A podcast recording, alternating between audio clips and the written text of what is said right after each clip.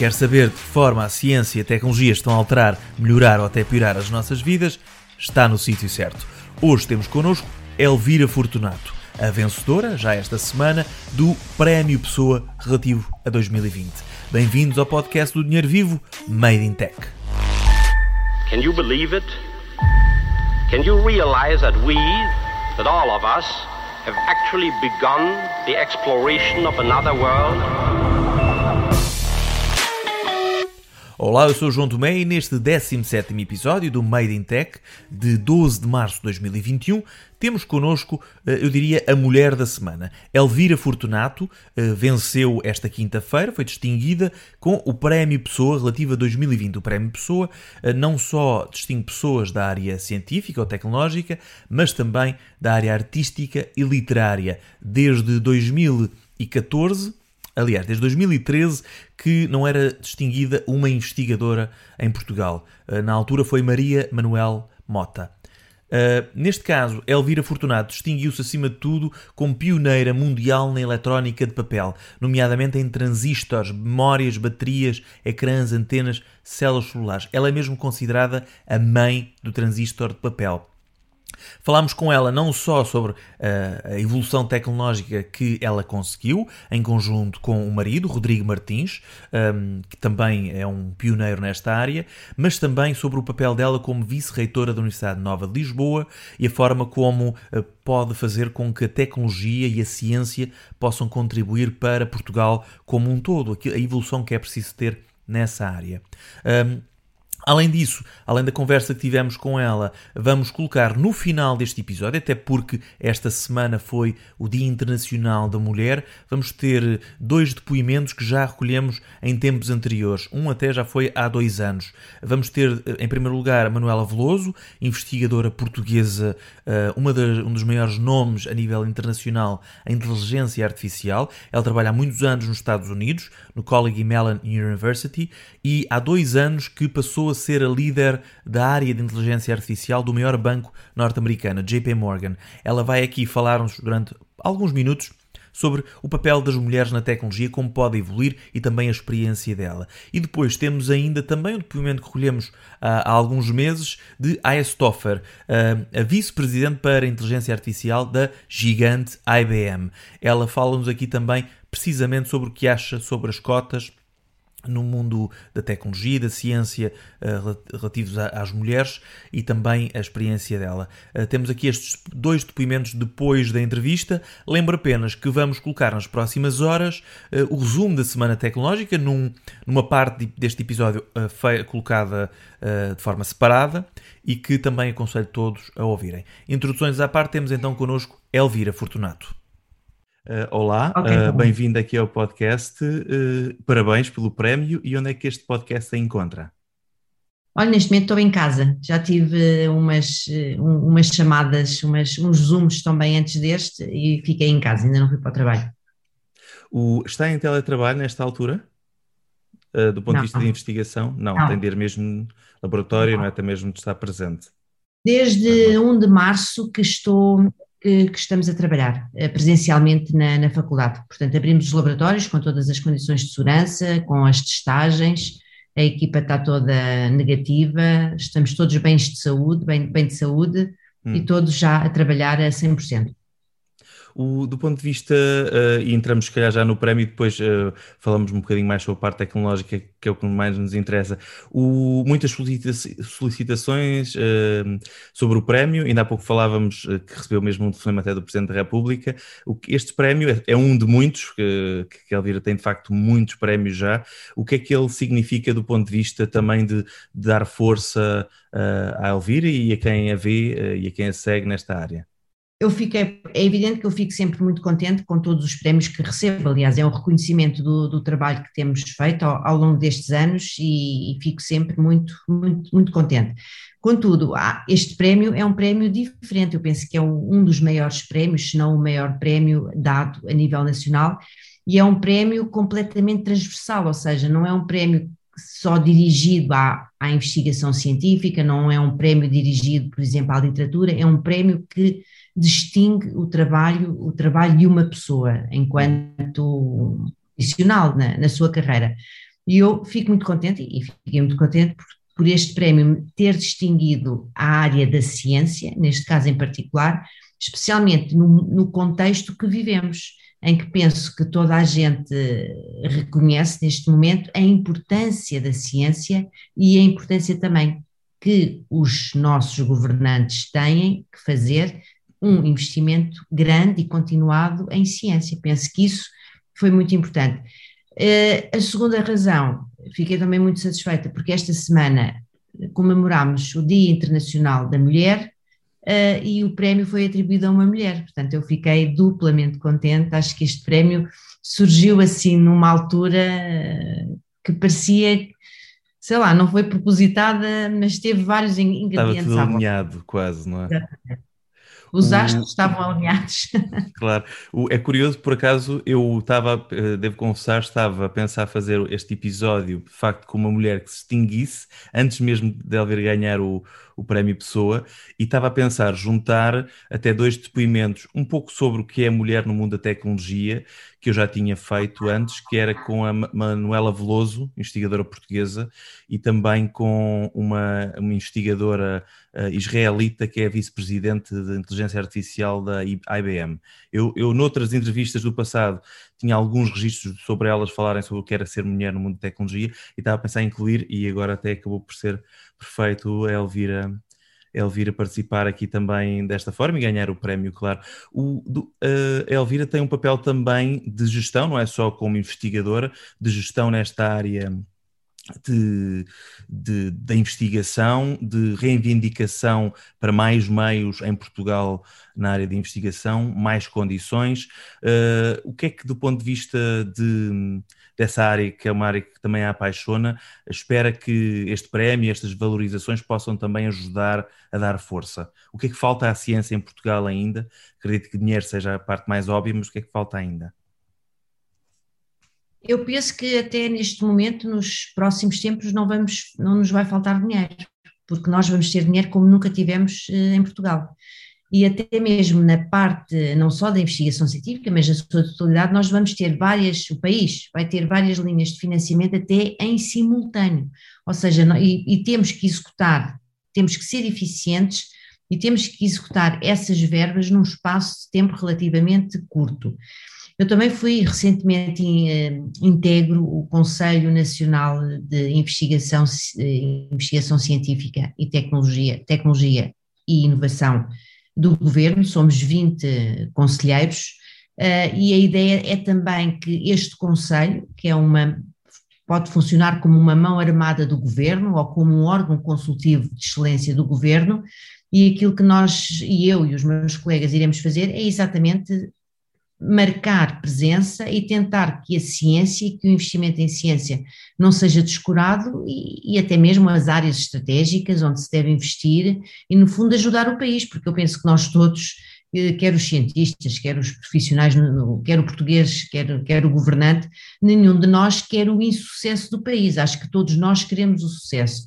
E, portanto, temos é que trabalhar todos juntos, mas definir muito bem quais são os objetivos, não trabalhar cada um para, para seu lado, estarmos perfeitamente alinhados em objetivos concretos, de forma a sermos eficientes e termos sucesso no final destes grandes investimentos que vamos ter. O, em relação ao plano de resiliência, uh, viu alguma, alguma, de facto, tentativa de dar aqui alguma preponderância também à ciência? Acha que poderia ser melhor nesse aspecto? Neste momento, as coisas, o, esses eh, programas ainda não estão fechados. Eh, aquilo que sabemos é que no âmbito do PRR vamos ter as agendas mobilizadoras, portanto, há um incentivo muito grande para dinamizar a indústria em Portugal, mas é evidente que a indústria vai ter que se recorrer dos centros de investigação e das universidades, porque não há inovação sem existir conhecimento. Portanto, as, as indústrias, para se e para inovarem têm que ter o apoio de, do conhecimento que é gerado nas universidades. E isso vai ser feito, eu penso que se irão formar consórcios, é evidente que todo este dinheiro, mesmo para, na área das agendas mobilizadoras, ele vai ser dinheiro competitivo, portanto nós próprios vamos ter que nos candidatar com consórcios eh, de acordo com, com, os objetivos que são, que são definidos pelo, pelo governo, em conjunto com, com Bruxelas, mas eu penso, eu penso que sim, que vamos ter hipótese, hipóteses de, de dar o salto e, e, e, transformar. Eu não digo, quer dizer, Roma e Pavia não se fizeram de um dia, não digo que de repente se mude tudo, mas penso que vamos mudar uma parte muito grande. Aliás, se não mudarmos é porque somos mesmo. Uh, não, não quero dizer a palavra, mas somos mesmo mauzinhos. É que nós agora não vamos ter desculpa. Eu às vezes costumo dizer, mesmo aos meus alunos, eu tento que, nos, que os laboratórios estejam perfeitamente, tenham e que tenham todos os equipamentos necessários, tenham todas as, as, verbas, não falte nada, porque eles não têm desculpa para que as coisas corram mal, as coisas só têm que correr bem. E é evidente que nós agora, tendo a ter tanto financiamento, acho que a não gestão, há hum. não há desculpas.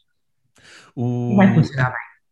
Sim, há um, há um, não há muito tempo falávamos inclusive sobre um problema que estava a haver para precisamente para na área de investigação se comprar equipamento, ou seja, a dificuldade que havia por, por questões legais de os laboratórios comprarem equipamento com dinheiro que era das bolsas de investigação, que nem sequer era do governo ou do Estado, não é? O, essa parte, essa situação já está mais resolvida? Eh, essa, o problema que, está, que existe aí, aliás, eu tenho, eu e todos os meus colegas têm esse problema, é o seguinte, é que os, eh, a, a burocracia que existe é tremenda. Uh, nós, inclusivamente, temos um, eu e mais dois colegas, o professor António Cunha e o professor José Manuel Mendonça, fizemos já o ano passado um documento a pedido de três ministros, do Ministro da Economia, o Ministro do Planeamento e o Ministro da Ciência, e fizemos um documento para simplificar, em que apresentamos, reunimos com todas as agências financiadoras que existem em Portugal e fizemos esse documento com 27, propusemos 27 medidas de simplificação porque aquilo que existe, nomeadamente quando queremos comprar um grande equipamento ou equipamentos, é, é já é mau quando é coisas mais pequenas, quando são consumíveis. Mas depois é a burocracia toda que temos que. São tantas escadinhas, são tantas. É como uma cebola, tem tantas camadas, camadas, camadas, uh, e por vezes a ciência é muito competitiva e o tempo é fundamental. Por exemplo, eu estou, eu tive quase dois anos, eu ganhei agora uma bolsa, novamente, uma ERC, de 3,5 milhões de euros, e eu tive quase dois anos à espera para abrir um concurso internacional para comprar, para comprar um grande equipamento que estava, que foi dito pela Comissão Europeia, compre-se. Portanto, o que há em Portugal hum. ainda é uma burocracia medonha. E aquilo que deveria existir, para além de, de existir uma simplificação, de se desburocratizar era que as verbas da ciência deviam ter um tratamento diferente das verbas normais da função pública. Repare, uhum. eu quando recebo este dinheiro que vem da Comissão Europeia, que é direto para investigação científica, que tem um período pequenino para ser executado, tem que ser bem executado, etc., o dinheiro entra, no caso das instituições como o meu centro, que está na universidade, é junto, esse dinheiro é junto com todo o dinheiro do Orçamento de Estado e segue as mesmas normas do Orçamento de Estado, que é diabólico, mesmo o próprio Orçamento de Estado, eu não percebo. Eu nunca vi nenhum reitor preso, nunca vi nenhum, quer dizer, não se percebe como é que não, os cientistas também acho que não, não há razões de queixa, mas há sempre uma desconfiança e nós à partida somos sempre, nunca somos sempre corretos, ou seja, claro. há, há, sempre uma desconfiança de quem nos está a financiar. Eu penso que, aliás, eu também já disse isso relativamente ao próprio PRR, é que se não se desburocratiza, o PRR vai ser, não, vai, não vai ter sucesso, vai ser um insucesso. Claro. A tecnologia pode ajudar a desburocratizar, por exemplo, os meios digitais ajudam normalmente a agilizar, não é? Eu penso que sim, agora te, te, os meios digitais é evidente que aceleram o processo, o processo acaba por ser mais rápido, mas continua a ser complexo, porque nós temos que fazer exatamente as mesmas coisas. E o que nós pretendemos é, ok, é que ele seja mais rápido, mas que seja menos complexo. Uhum. Neste momento está mais rápido porque é tudo digitalizado mas a digitalização e aquilo que nós pretendemos é muito mais. Vale, claro.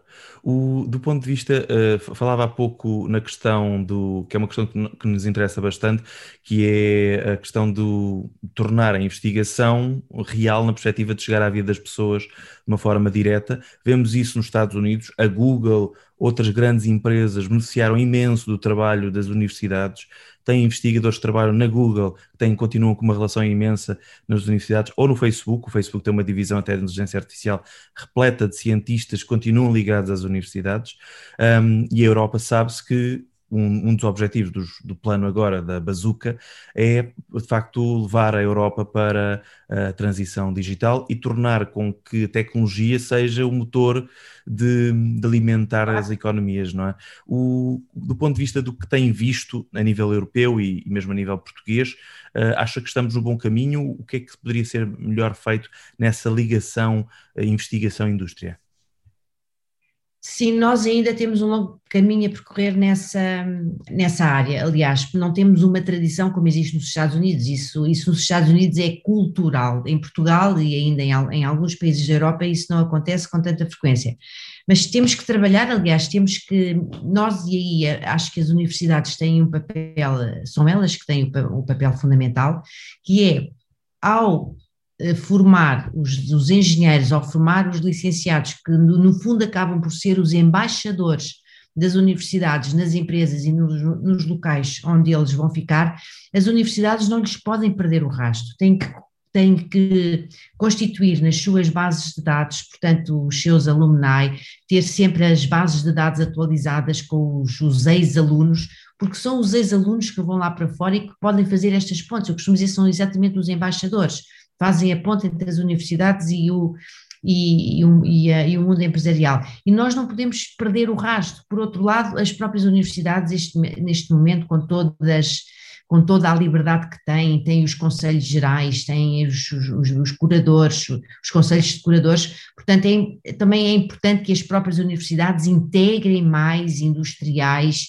e mais pessoas do mundo empresarial nos seus conselhos, exatamente para ligar, porque nós não podemos estar de costas viradas. Durante muito tempo, as universidades, aliás, os empresários achavam que as, universidades, os cientistas estudavam um bocadinho uh, o, o, sexo dos anjos, haviam aquelas torres de marfim, portanto, existem estas coisas e é verdade. Só que aí o papel está na universidade, a universidade é que tem que se mexer a Nova está a trabalhar também nessa, nessas áreas, que é constituir, ter os seus ex-alunos e manter contacto muito forte com os ex-alunos, portanto, e fazê-lo de forma continuada. É evidente que isso não se pode fazer de um dia para o outro, mas estamos a fazer exatamente esse, esse percurso, porque é fundamental essa ligação. O, na verdade, uh, e os ex-alunos hoje têm cargos importantes em empresas importantes e daí também poderem de facto contribuir. O, acha que as universidades em Portugal, a Nova, o ISCTE, uh, o, aliás, neste caso mais até o, o técnico, o INESCTEC, os vários institutos e universidades têm feito um caminho impressionante, não é? Têm ganho bolsas impressionantes, têm, com poucos meios, têm conseguido muita coisa, não é?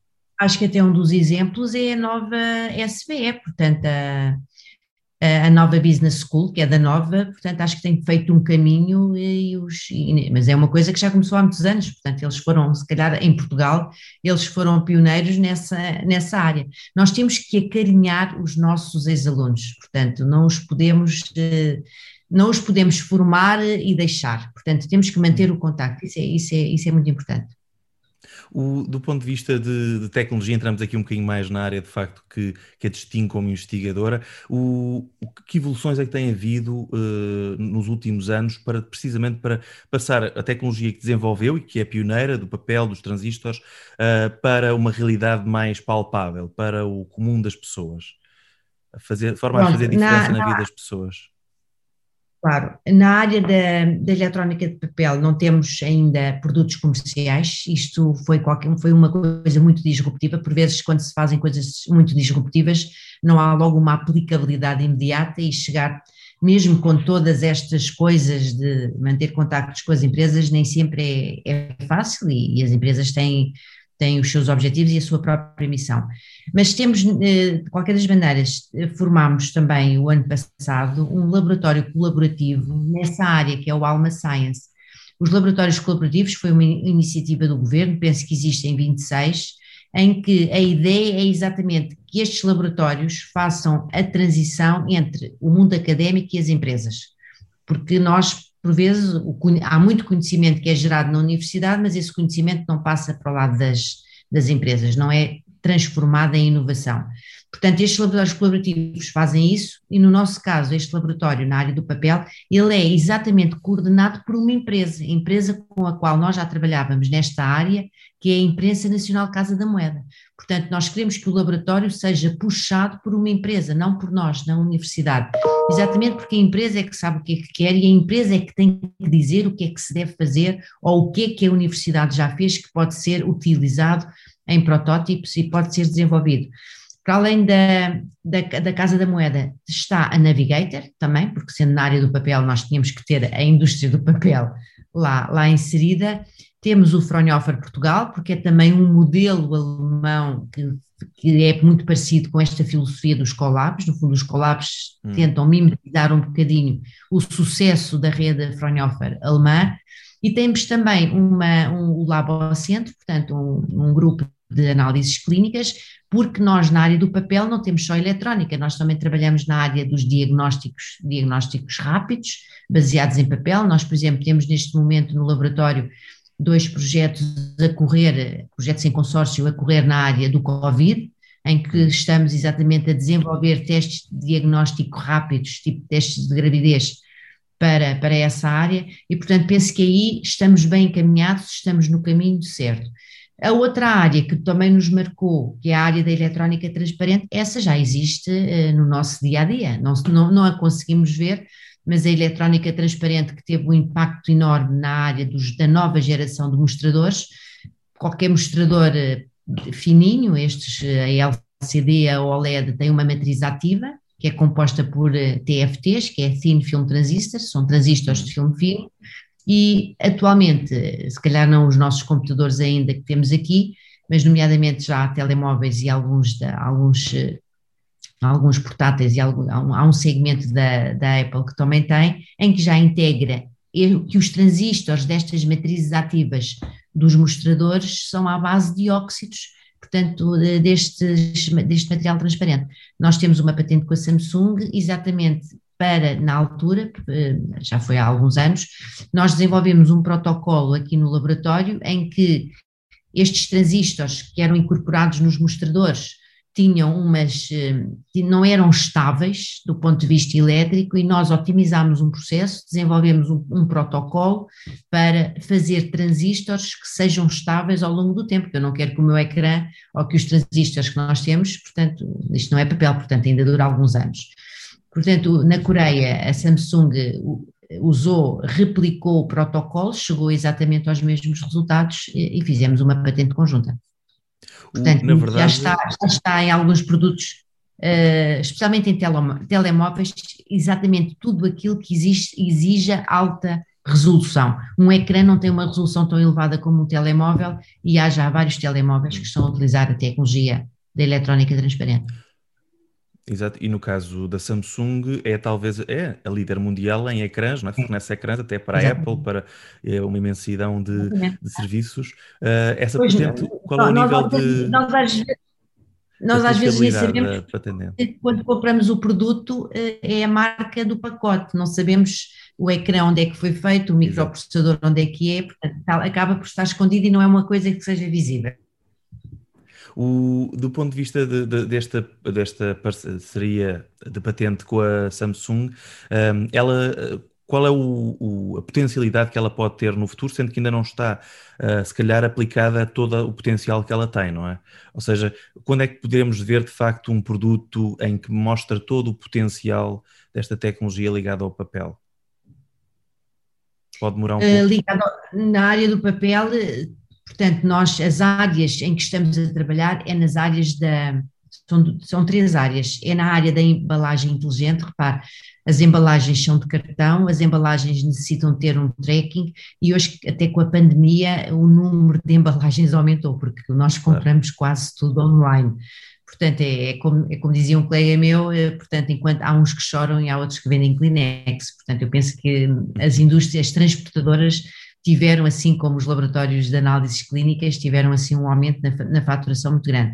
Eu penso que se, na, na, parte das, das embalagens inteligentes, não só para fazer o mas também, por exemplo, nas embalagens alimentares, com sensores que detectem se realmente aquilo que nós, o produto que nós vamos consumir está em condições ou não. porque muitas vezes não basta ter um código de barras ou não basta ter uma validade, não, isso não significa que o produto esteja em condições. Portanto, nós necessitamos de acrescentar sensores que, que nos digam se o produto tem bactérias, se tem qualquer coisa, se tem algum microorganismo. Portanto, isso é uma outra área. Outra área também, etiquetas inteligentes. Repare, nós hoje temos a internet das coisas, temos a, até já nem é a internet, desculpa, a internet da Internet of Things, e, no, e eu agora até há uma coisa que é a internet de, de, de, todas as coisas, ou internet everywhere, já, já não me recordo qual é a sigla.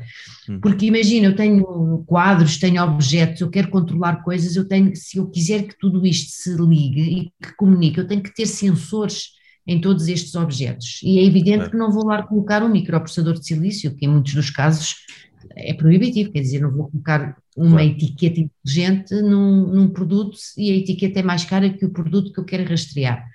Portanto, isso também será uma área muito grande, nós estamos a trabalhar também nisso, via Colab, portanto, estas aplicações mais perto da, da indústria estão a ser canalizadas para este laboratório colaborativo, e também na área da, da, das aplicações biomédicas, como eu disse, com os testes de diagnóstico. Portanto, nós estamos a explorar exatamente o papel em termos eh, estes testes que sejam descartáveis, como é tudo em papel, até se podem queimar, não há contaminações como os testes atuais que têm plásticos e têm várias coisas. Portanto, estamos a trabalhar nessas, eh, em, em várias, em várias vertentes. Aliás, não, não gostamos de trabalhar só numa área, porque se essa área não tiver, porque a ciência é um risco, se a área não tiver, se essa área não tiver sucesso, nós temos as outras e podemos, temos sempre um, estamos sempre a alimentar uma pipeline com várias ideias e com vários projetos. Claro, faz sentido. O, até para não, não correrem risco de estarem a desperdiçar tempo numa área e depois não deu, assim tem outras claro. possibilidades, exploram várias possibilidades. Claro. O, do ponto de vista de tecnologia, o que é que, uh, que, que eh, que tipo de tecnologia de aplicabilidade é que vê mais futuro e que empresas até mais relevantes estão a apostar também em mais alguns destes projetos que falou? Ouça, portanto, na área da, da, da eletrónica transparente temos estas, eh, tudo o que seja empresas do IoT, quer dizer, eh, temos grandes, os grandes players na área da, dos microprocessadores, na área da eletrónica, displays, as, as Samsungs, todas essas. Uh, e depois há, como, é, na área do papel, como acaba por ser uma área tão transversal, eu penso que não estou a identificar se calhar uma indústria específica, eu penso que pode ser qualquer coisa que até, repare, nós trabalhamos também tudo, tudo isto, por exemplo, a eletrónica, mesmo em papel, nós, a forma como colocamos lá os materiais condutores, os materiais semicondutores, é também por processos baratos. Nós estamos a usar impressoras a jato de tinta. Nós sintetizamos as, as nanopartículas, formulamos as tintas e os tinteiros das nossas impressoras têm estas tintas e nós imprimimos transistores em papel. Portanto, e a, as tecnologias que nós temos no laboratório nesta área é como se fosse, é igual a uma gráfica. Nós uhum. temos impressora, temos uh, screen printing, temos uh, uh, flexografia, portanto, temos muitas máquinas que são usadas na indústria do papel e que nós substituímos todas essas tintas por estas nossas tintas condutoras, etc se calhar, olha, eh, eh, toda, toda, toda, todas as empresas do mundo gráfico têm já quase a tecnologia e a sabedoria, o, o conhecimento para fazer estas coisas, mas as tintas é que são diferentes, o resto é, é imprimir em papel. Claro, e as potencialidades que elas permitem também é diferente, não é? Porque de facto uh, traz aqui esse mundo de possibilidades. Quando, lembro-me há uns anos, quando se falou da, da tecnologia de, ligada ao papel e do trabalho uh, da Elvira, aqui falou-se muito na questão de vermos ecrãs moldáveis ao estilo papel, que, que até poderiam ser uh, reformulados, ou seja, no caso de, para um jornalista é sempre curioso ver, ver isso a funcionar, pensamos nos jornais que têm informação ao minuto, não é? Que é atualizada. Um, isto, isto é um pouco, se calhar, futurologia a mais, uh, a nível da aplicabilidade? Isto até é possível, mas economicamente não é viável, repare. Caro, uh, ter um mostrador, isto, o, que está, o que está aqui dentro é muito caro e é muito complexo. Claro. Ora, numa folha de papel, o que nós queremos é simplicidade, não queremos complexidade. Claro. Eventualmente, nós termos numa embalagem um ecrã monocromático e que nos diga que tem alguma inteligência, isso é possível, mas ter uma matriz ativa, ter este nível, como está a dizer, das, das, das notícias aparecerem ao minuto, eu penso que aí acho que os, os tablets normais, os telemóveis, mais, são, claro. ficam mais económicos. Não quer dizer que não é impossível, mas economicamente não é viável. Portanto, acima de tudo, aquilo que nós queremos na área da, da eletrónica do papel e do papel é usar esta tecnologia em aplicações onde seja impossível ou não seja viável usar a convencional, está a perceber? Hum, não estamos a competir com a convencional, queremos complementar e noutras áreas. Sim, claro, faz todo sentido. Uh, é precisamente o extra que, que, permite dar aqui uma aplicabilidade comercial também.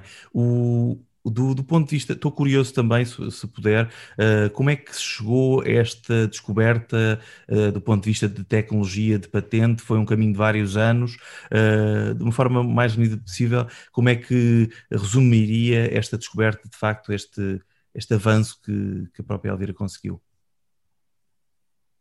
Como é que se chegou Bom, lá? isto são 30 anos, 30 anos de trabalho numa equipa, liderada até pelo meu colega e marido, que é o professor Rodrigo Martins, isto, pronto, isto é, isto é, isto é, isto é muito tempo, não é, não, não, não é só de agora. Uh, claro, e, é e, é um esforço muito grande. E depois, repare, nós como trabalhamos numa área de, uh, nós somos engenheiros, trabalhamos num, em áreas mais aplicadas, temos alguma facilidade de chegar eh, às empresas ou de construir, ou de construir protótipos.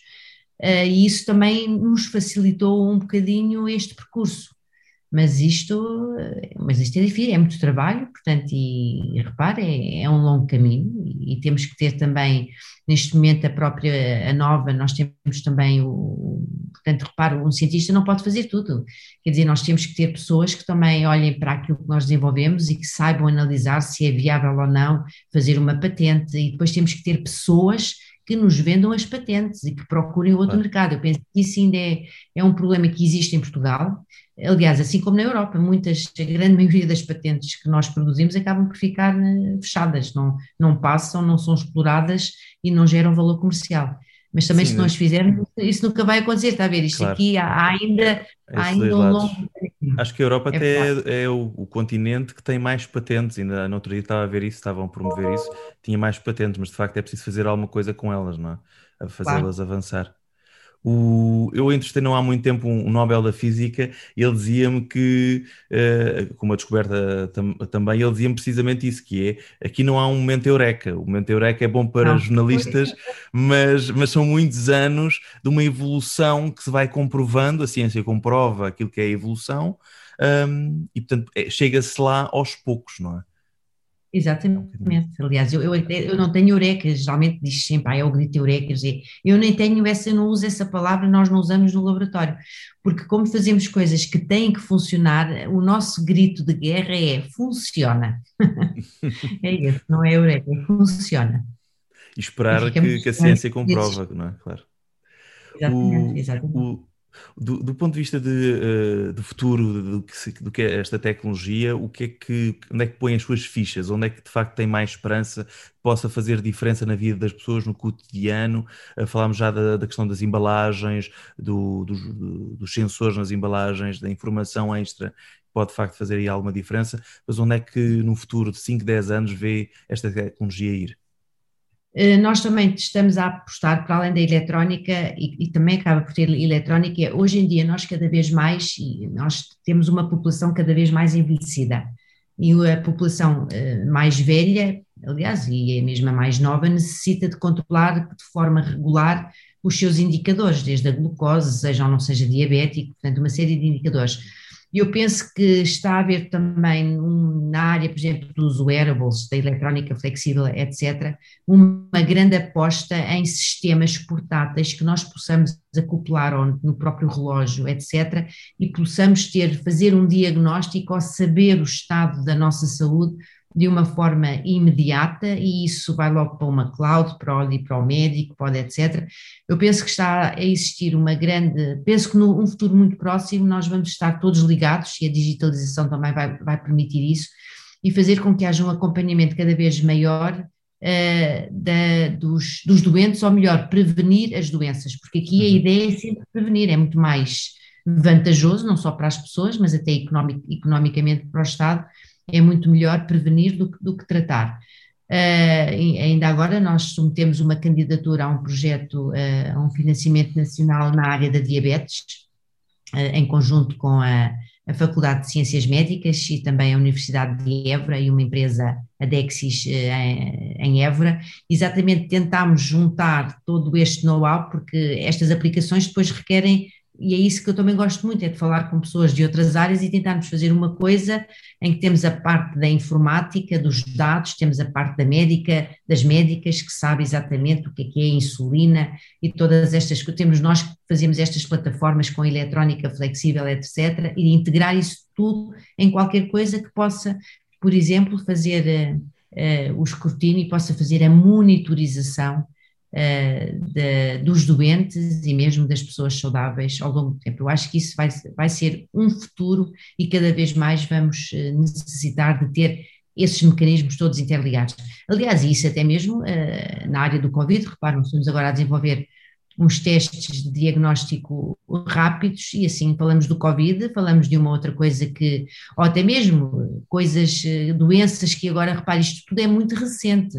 Claro. Uh, ainda há bocadinho estava a ouvir que pessoas que, que, receberam a vacina de uma determinada marca tiveram problemas de saúde, não sabemos ainda se é causa e efeito, o que é, que, é que está, o que é que está a passar, mas há muitas coisas que que há muitos uh, efeitos secundários que podem aparecer e até efeitos pós-Covid que necessitam de ser uh, monitorizados. Portanto, nós estamos a trabalhar nessa área e penso que essa é, é uma área que é de futuro e, e repare, tudo o que seja qualquer coisa para o bem-estar e para a saúde do cidadão, eu acho que é sempre prioritário. Claro, faz a diferença. O, fiquei curioso em relação aos testes de Covid que falou há pouco, uh, eles são de que forma? Ou seja, o que é que eles usam para, para fazer o teste? Portanto, é saliva. É saliva. É saliva. Nós temos dois projetos, é saliva, temos dois projetos, um é coordenado pelas Águas de Portugal, portanto é um consórcio, o outro é coordenado pela Universidade de Coimbra, portanto a Universidade Nova entra como parceiro, num é para pessoas, portanto é para a saliva, é um teste rápido, o outro até é para tentarmos fazer a monitorização da, do percurso do, do vírus. E estamos a tentar usar, a ideia é usar esses testes rápidos nas etares, portanto nas estações de tratamento de água, exatamente para seguir o percurso, se o vírus lá chega, como é que chega, em que condições chega, etc. Esse tipo de testes, por exemplo, da saliva, que podem ser úteis, tem prazo poderem chegar uh, rapidamente? Um... Ouça, nós, nós não, não vamos vender, nós vamos desenvolver claro. um protótipo, nós claro. vamos no consórcio e nós vamos desenvolver um dispositivo e que vai funcionar e depois terá que existir uma empresa que comercialize e que claro. faça, etc. Haverá o processo Portanto, a fazer, não é? Na área da saúde, repare, eu quando estou a fazer um transistor não vou matar ninguém, entre aspas, Portanto, não vou ter um problema, mas quando é na área da saúde, há, há, há, há regula, regulações próprias, portanto, claro. o processo não é tão rápido, porque, aliás, veja-se nas vacinas, mesmo com esta rapidez toda, portanto, nós temos todas as, as agências que têm que validar todo, a agência do medicamento e isso tudo, que têm que validar, portanto, qualquer claro. Fala-se precisamente que, que a burocracia foi, foi, eh, foi, eh, foi, foi, criada forma, por causa da, da urgência deste tipo de, de inovações da ciência, foi criada forma de tornar a burocracia mais simples, uh, cumprindo os mesmos uh, protocolos, mas de forma muito mais rápida, de facto que havia esta urgência, não é? Criou-se aí também uma, ultrapassou-se claro. uma barreira também importante, não é? Não, aliás, eu penso que nós todos passamos a ser muito mais eficientes em todo o mundo. Aliás, mais eficientes e mais amigos do ambiente. Muitas até das reuniões que eu fazia e andava de avião, há algumas são imprescindíveis, mas há muitas, por exemplo, reuniões de projetos ou coisas similares, reuniões que não sejam decisivas, digamos assim, ou que não haja uma interação grande com com outros cientistas, há muitas reuniões que podem ser feitas usando estas plataformas. Aliás, e até mais fácil, hoje em dia eu posso falar com um prémio Nobel ou posso falar com uma outra pessoa, convidar uma, um prémio Nobel para uma conferência que num formato normal era impensável. E hoje em dia toda a gente tem muito mais tempo, porque, eh, porque nos teletransporta portamos. Exato, o, e de facto as pessoas estão mais predispostas para usar precisamente a tecnologia para fazer isso, uh, não é? Porque na verdade é o que tem e abraçam-na de forma mais imediata. O, não resisto a perguntar-lhe, numa semana em que de facto foi o Dia da Mulher uh, e Elvira ganhou este prémio importante, um, é a sétima mulher, acho eu, a ganhar aqui o prémio Pessoa. O, como mulher na tecnologia, na ciência, uh, que evolução é que sente que tem havido nos últimos tempos? O que é que pode ainda ser feito para, de facto, haver mais mulheres na ciência e também na tecnologia? Acho que é na tecnologia que há menos, na verdade.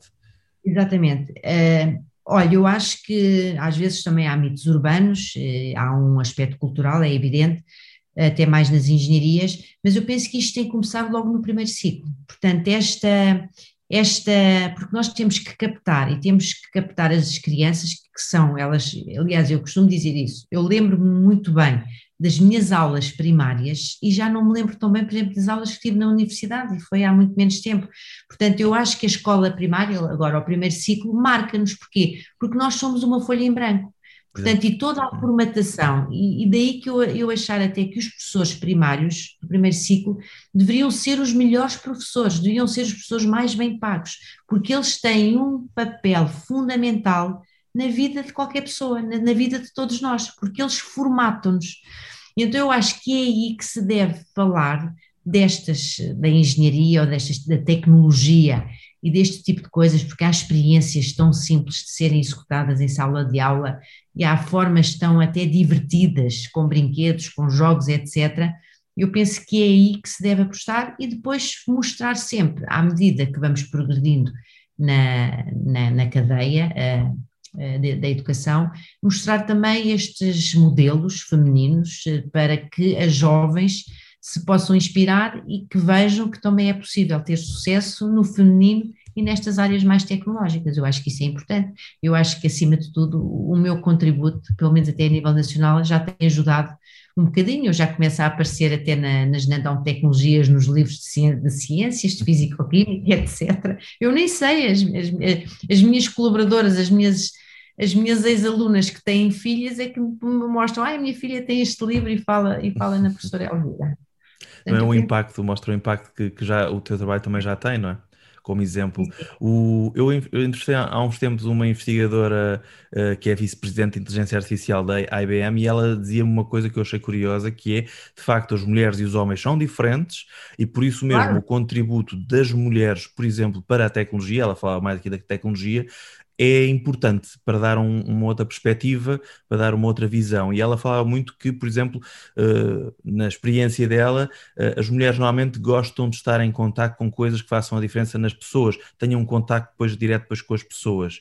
E muitas, muitas não têm noção que a tecnologia pode ter esse papel e a ciência ligada à tecnologia pode ter esse papel, e é preciso mostrar, lá está, às jovens uh, de hoje que a tecnologia pode fazê-las chegar a uma área que de facto que elas calhar gostam mais, essa ligação humana que elas gostam e que ela falava que muitas vezes os jovens, isto claro é uma generalização clara, mas os jovens homens uh, não se importam que não haja nenhum contacto humano depois com aquilo que estão a fazer, uh, fechados um pouco mais no seu cubículo, uh, as mulheres têm uma perspectiva se calhar um bocadinho até mais lata e podem contribuir. Ela falava nisso, não sei se concorda. Ok, perfeitamente. O, ela, em relação a cotas, fala-se muito também concordo, em cotas. Concordo perfeitamente, somos diferentes. Temos é que ter hum. os mesmos, as mesmas oportunidades. Por isso eu não gosto muito de falar em igualdade de género, prefiro uhum. falar em igualdade de oportunidades. Ela falava precisamente nisso e dizia uma coisa, e já agora gostava de saber se concorda, ela não, não, não pedia cotas para as mulheres propriamente, uh, pedia cotas de oportunidades, dizia exatamente isso. E oportunidades era que os, quem está a entrevistar as mulheres para uh, pensar em currículos, em verem currículos, uh, desse a oportunidade de entrevistar mulheres, mesmo se o currículo não fosse aquilo que é o típico para uma área tecnológica, uh, desse a oportunidade de entrevistar para perceber a mais-valia que pode, pode tirar uma mulher. Ou seja, a oportunidade, uh, cotas de oportunidades para serem entrevistadas, acima de tudo isso porque às vezes o perfil sai um bocadinho do que é normal em, nas áreas tecnológicas.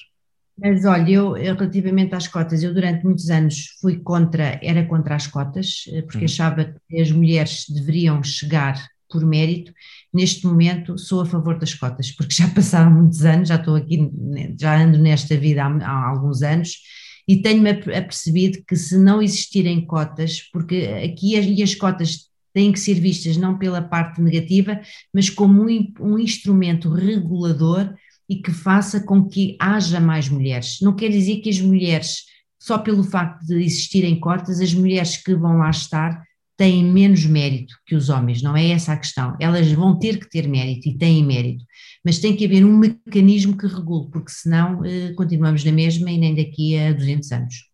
Claro. O cotas em alguma coisa em particular que, que acho que possa fazer diferença, com algum nível de percentagem, não sei se pensou nisso em concreto? Não pensei nisso em concreto, por exemplo, na área, nós na área da investigação, eh, essa questão não se põe tanto, porque a investigação, eh, nós temos eh, indicadores de desempenho científicos e, portanto, aí são, e são transparentes e aí eh, somos, temos exatamente as mesmas igualdades de oportunidades. Mas note que na área das empresas isso já não se, isso não se coloca, nos conselhos, nos boards, por exemplo, neste caso na, na Universidade Nova, a equipa reitoral é 50-50, portanto está perfeitamente equilibrada, uh, mas mais no mundo empresarial, uh, eu acho. Agora o número, de, e aliás até mesmo na, na área política. Exato, exato. O número depois teria-se de, de, alcançar também com, lá está, com ciência e com alguma, alguns indicadores que ajudassem, não é? Sim, sim. Pronto, está feito. Muito obrigado pelo seu tempo. Parabéns outra vez pelo prémio. Ok, obrigado. Eu é que agradeço. Até à próxima.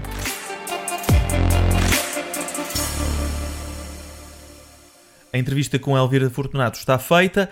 Temos então de seguida Manuela Veloso, investigadora portuguesa, uma das maiores uh, autoridades de inteligência artificial a nível mundial e, como eu já disse no início, é atualmente a líder de inteligência artificial de, do maior banco norte-americano, JP Morgan. Segue então Manuela Veloso. E, mas realmente o que eu acho é que, do ponto de vista de Portugal, eh, eu ainda agora no avião estava a pensar realmente é uma coisa importante haver ali uma portuguesa como diretora do, do, do AI Research no JP Morgan, quer dizer, claro, no claro. fundo é uma coisa, é uma coisa interessante, porque eu estava a pensar, meu Deus, aqui, uma menina que andou aqui no Liceu Dona Leonor e que nasceu aqui em Lisboa à virada da esquina hum. e consigo, quer dizer, e pronto, e realmente uma pessoa, eh, eu estou numa posição bastante, como é que se diz? Privilegiada. É? Sim. É uma situação bastante importante. O JP Morgan é o, o banco número um nos Estados Unidos e não há dúvida é uma instituição fascinante e ter, ter esta oportunidade de estar ali neste topo, digamos, é interessante. Hum, claro. É interessante. Claro, muito interessante. Eu até vinha no, no avião a pensar, não é, minha, aquela assim, é, meu Deus, o que é que eu vou fazer? Quer dizer, é assim, sempre uma certa ansiedade, apreensão, claro. ansiedade, assim, apreensão, embora realmente eu tenho muita energia, tenho muitas ideias, tenho muita, mas no fundo é uma grande responsabilidade também. Claro. Portanto, o, e, e, de certa forma estamos a falar aqui uh, de duas áreas interessantes, que é ciência, tecnologia académica Exatamente. e ciência, tecnologia no mundo das empresas, que de, neste, neste, caso os bancos, uh, aliás, é, é, conhecido a nível mundial, os bancos cada vez mais estão a investir mais nestas áreas de inteligência Exatamente. artificial. Mas Exatamente, o fintech, o fintech.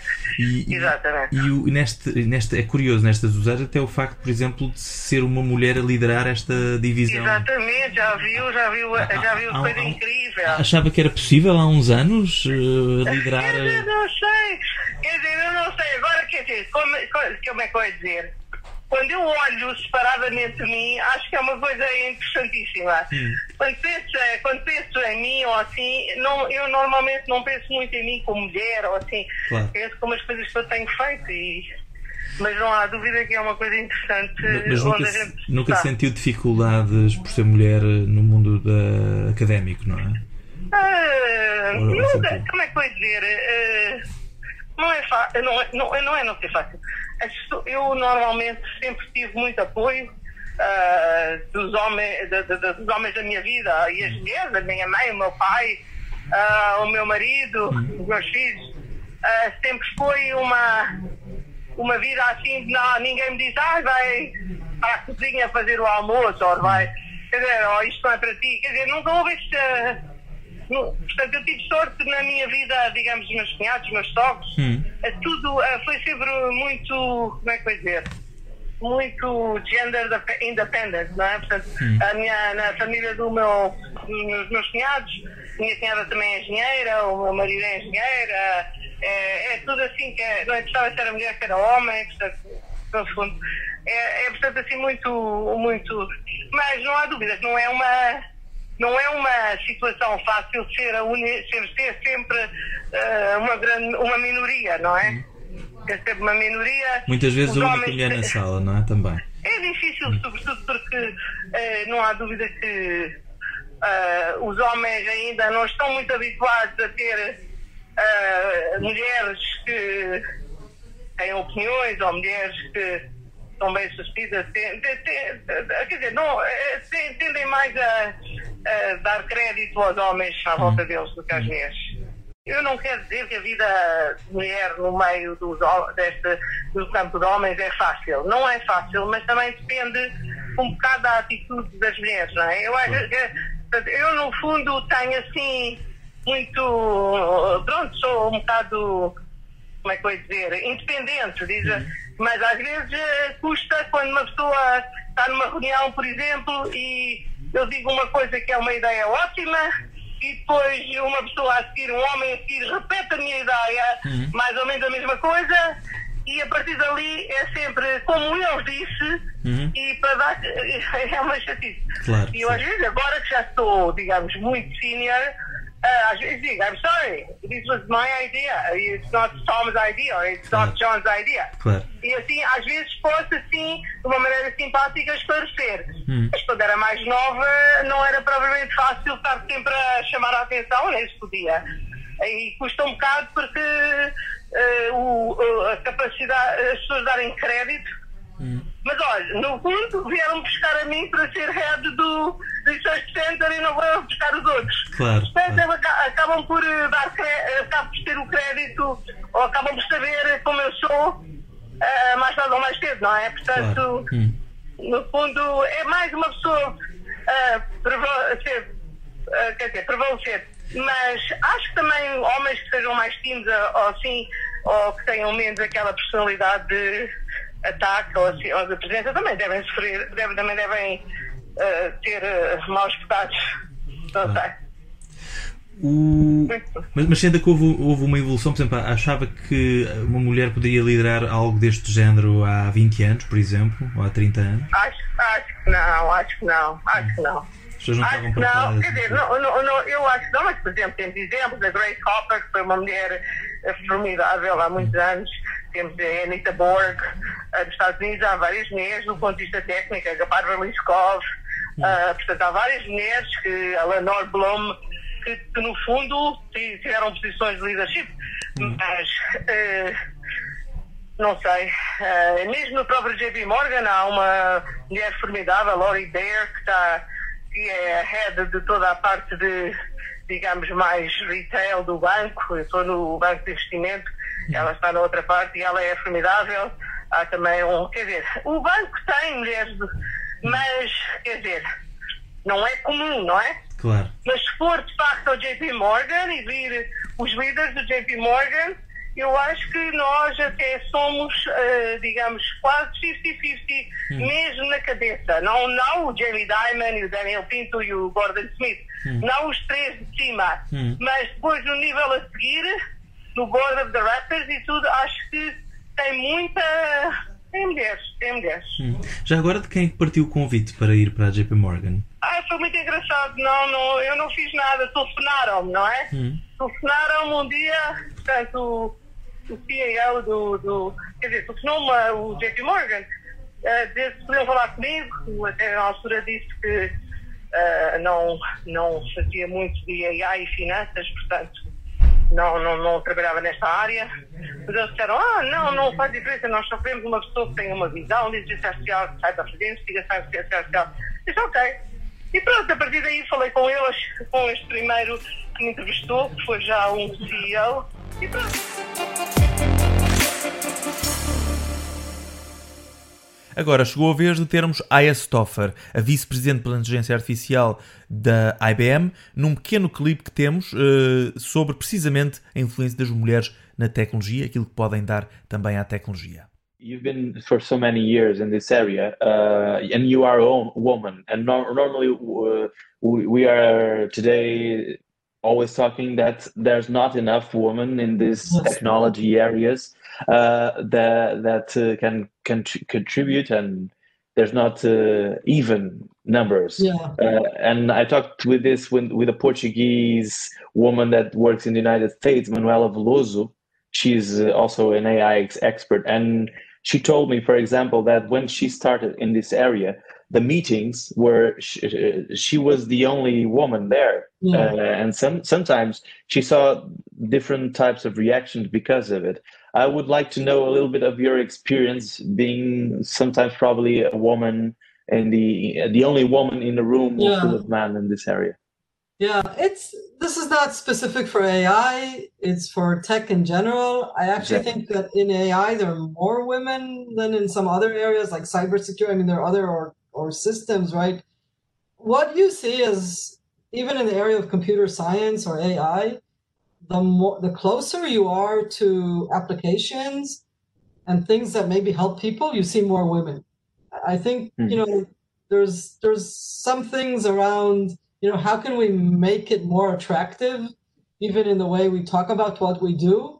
And, you know, women, and these are all stereotypes and they're always example counter examples, but generally speaking, when you talk to high school students or students, you know, women who are trying to decide what to do in college and, you know, want to pick between going to medical school or to biology or to computer science, they many times are more attracted like if you're into science to these things that are more have a human element to it or will help society improve. So i think the more we can help women and these young women especially understand the opportunity with ai and computer science to really help the, the world you get more women um, mm.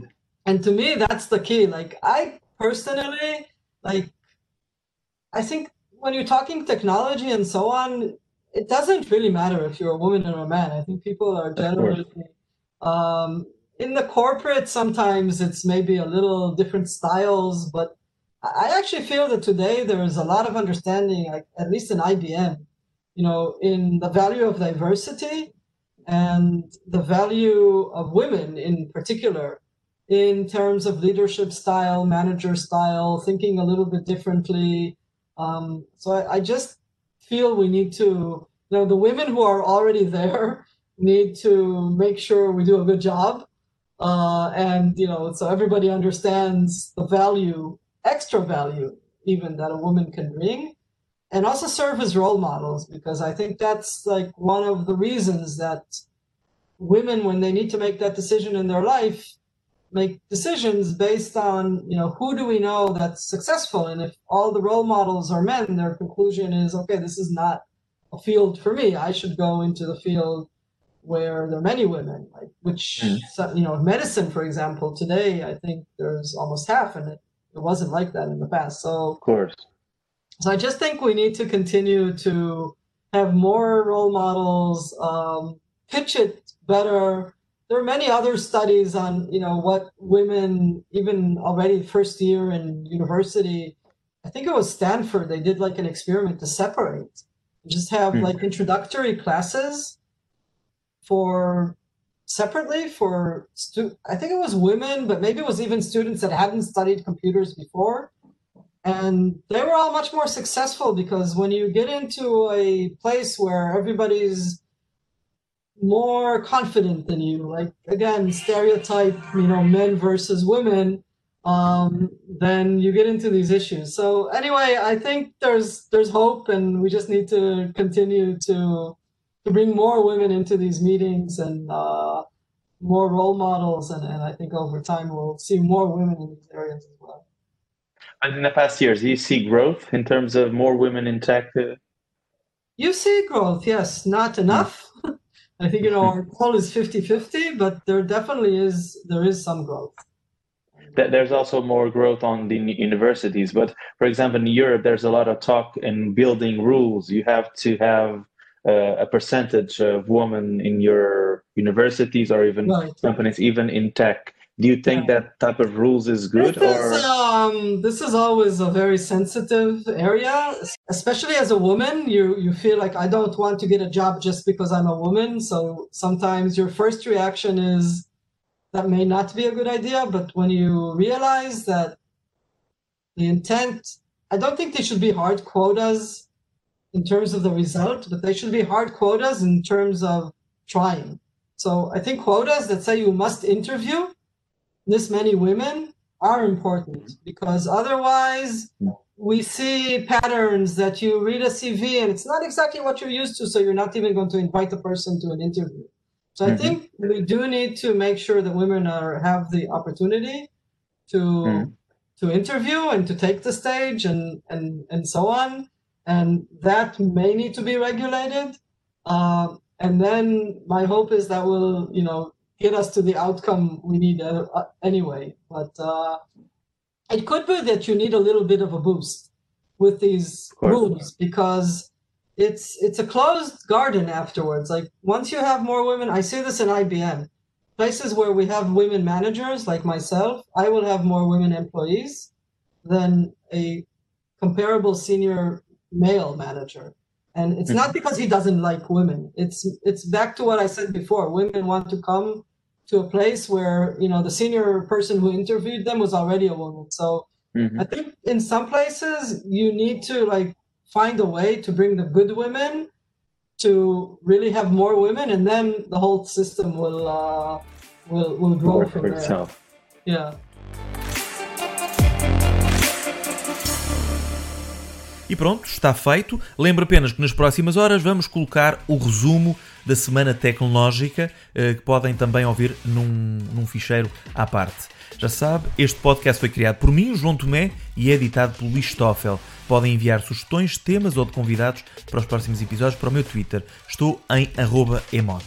Se gostou do que ouviu, siga-nos nas principais plataformas de podcast. E se gostou mesmo, avalie-nos e passe a palavra. Até ao próximo episódio de Made in Tech, do Dinheiro Vivo.